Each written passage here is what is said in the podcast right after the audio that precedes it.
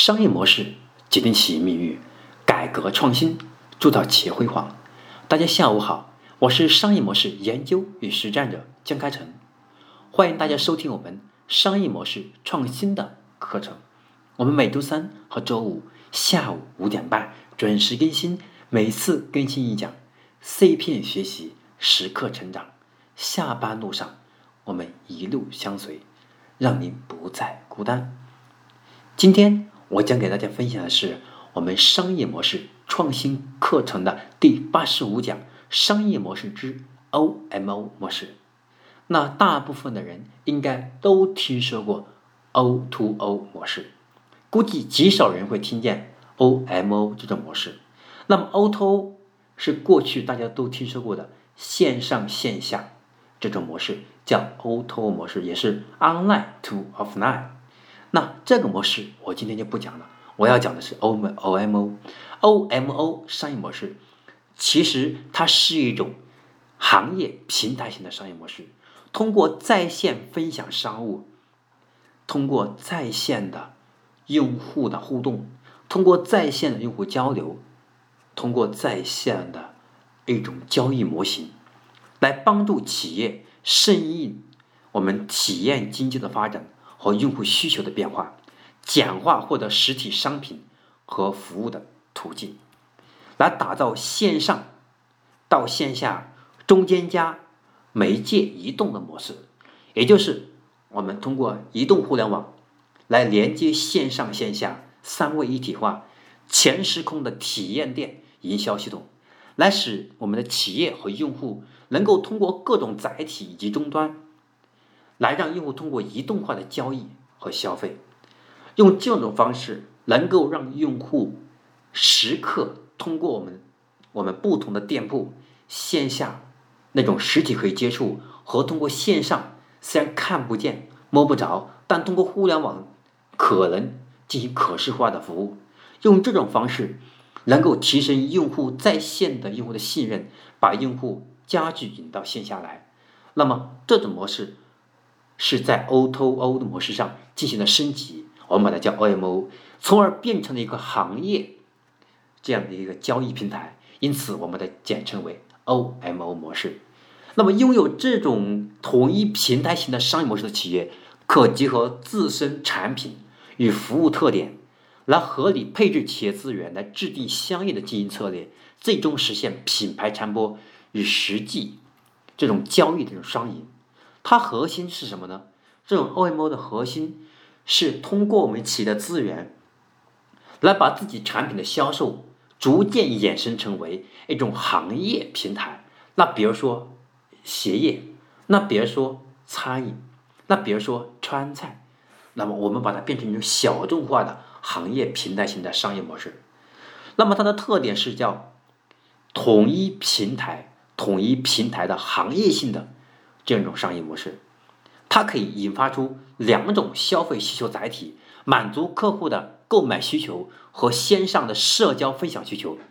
那么过去我们说线上线下，更多的是实现了在线交易和线下体验的方式。那么 OMO 它是满足了客户的购买需求和线上的社交分享需求，把线上的社交和线上的成交。变成一体化，来满足这种用户的需求。那么我们说三维一体化，它的核心是将线上通过更好的方式，通过线上成本更小的方式，来快速去把用户的使用成本降到最低，把用户的使用门槛降到最低，把客户的先成的成本降到最低，然后通过我们在线的社交和裂变，把它们进行留存。然后引到线下来进行三维一体化、全时空的体验店的营销系统。那么，它要实现我们三维一体化的核心，我们需要通过云计算和云存储的技术，来打破我们的时空的限制，来创建我们的创建我们和用户之间的心灵沟通的通道。那其实我们在使用 O2O 模型。来给企业是优化商业模式的时候，那核心我们是要解决几个问题。第一个问题，我们要降低经营成本，第二个问题，我们要拓充，我们要拓宽我们收益渠道。第三个，我们要，我们也要增加客户粘性。第四个，要整合经营资源。第五个，要促进产业升级。那么，我们说欧盟的欧盟欧的核心是要通过我们的单品的产品的销售，把它引向为我们行业性的平台。那么，这行业的平台可能是整合的一个行业，也可能会把我们独特的小而美的思想，通过这个平台把它实现，能够把它变成我们用户群体当中他们对我们思想入口的定位。比如说买鞋的入口，比如说买衣服的入口，比如说买童装的入口，把它从单品的购买我们的一个品牌的服装，把它定位为成为一个行业性的平台性的模型。因此，我们需要把这五点给它做透：一是降低经营成本；第二，扩宽我们的收益渠道；第三，增加客户粘性；第四，整合经营资源；第五，促进产业升级。好，这几点要做到才行。那我们讲，那么这个 OMO 的商业模式，它要做成功，那是不是意味着我们每家企业要建立一个很庞大的平台？就像京东和天猫一样，需要几千人来服务的这样的平台呢？No，不能这么理解。我们说平台型和行业型平和行业型的平台不一样。我们说平台和行业性的行业型的平台，它的区别在于，我们说平台像京东这样的，是它本身就是一个平台，而我们说的企业采用 OMO 的模型，是指 OMO 的模式，是指企业采用。行业性的这种平台思维和模式，来到用户心智当中去建立这样一种用户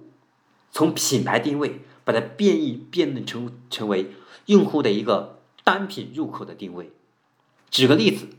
那比如合力家，那合力家它是由阿福精油雕爷牛腩的创始人雕爷一手打造的，那么他是致力于去解放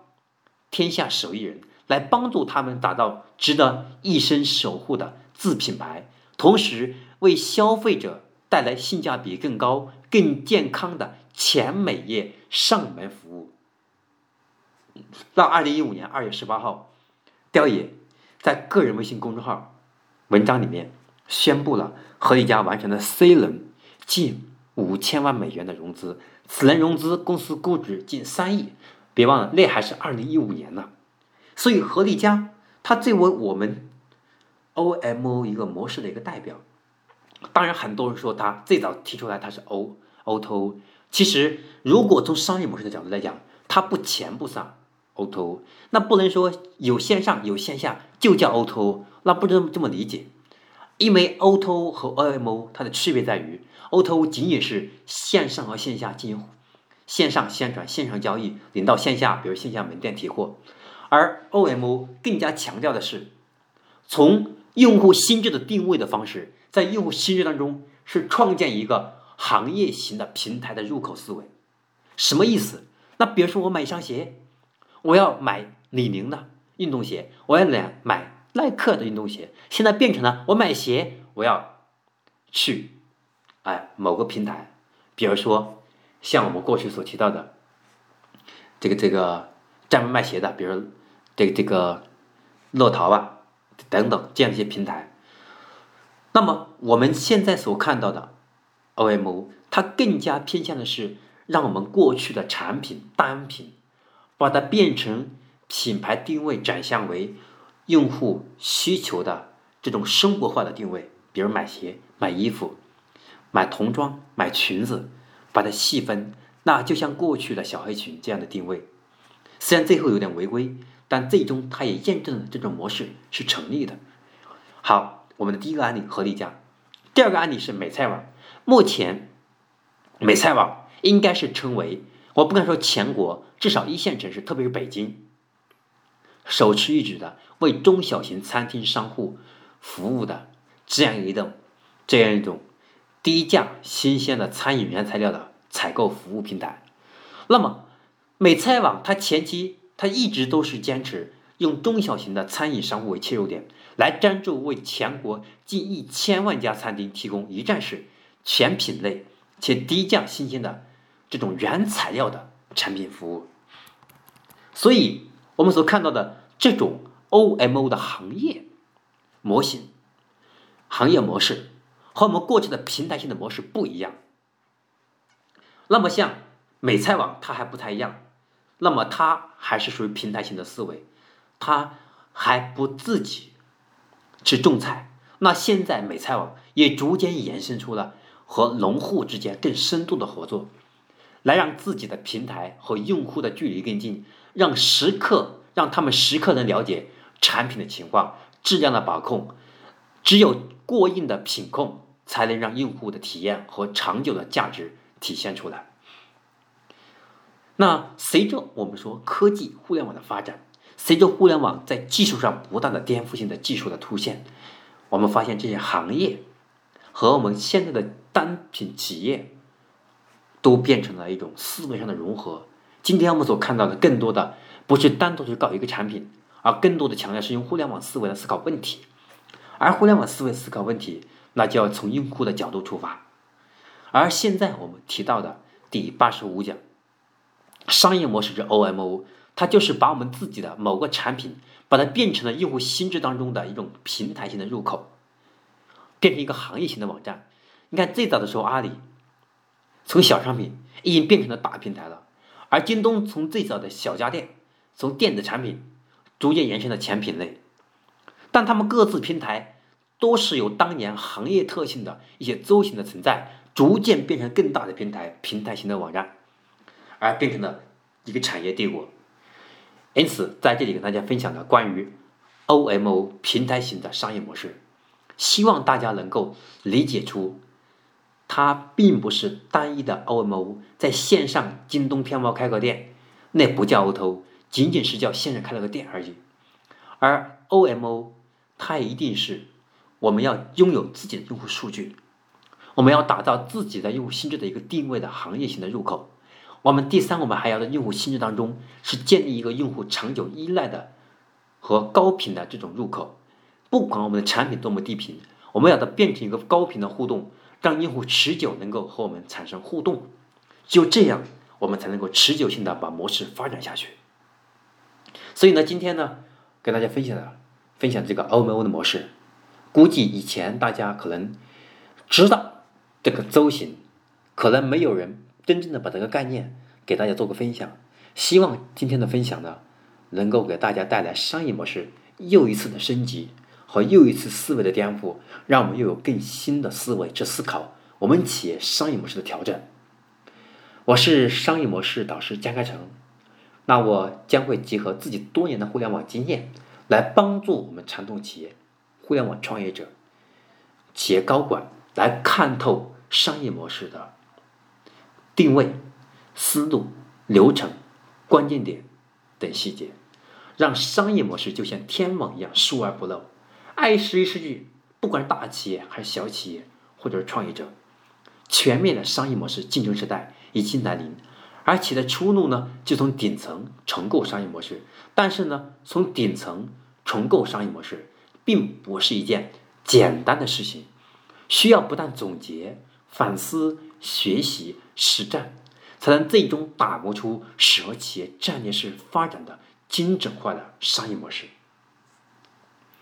那我每周我们课程每周三和周五下午五点半会准时更新，期待您的分享，期待您的收听。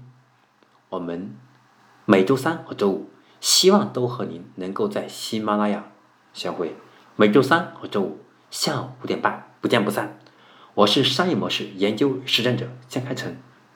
我们下期课程再见。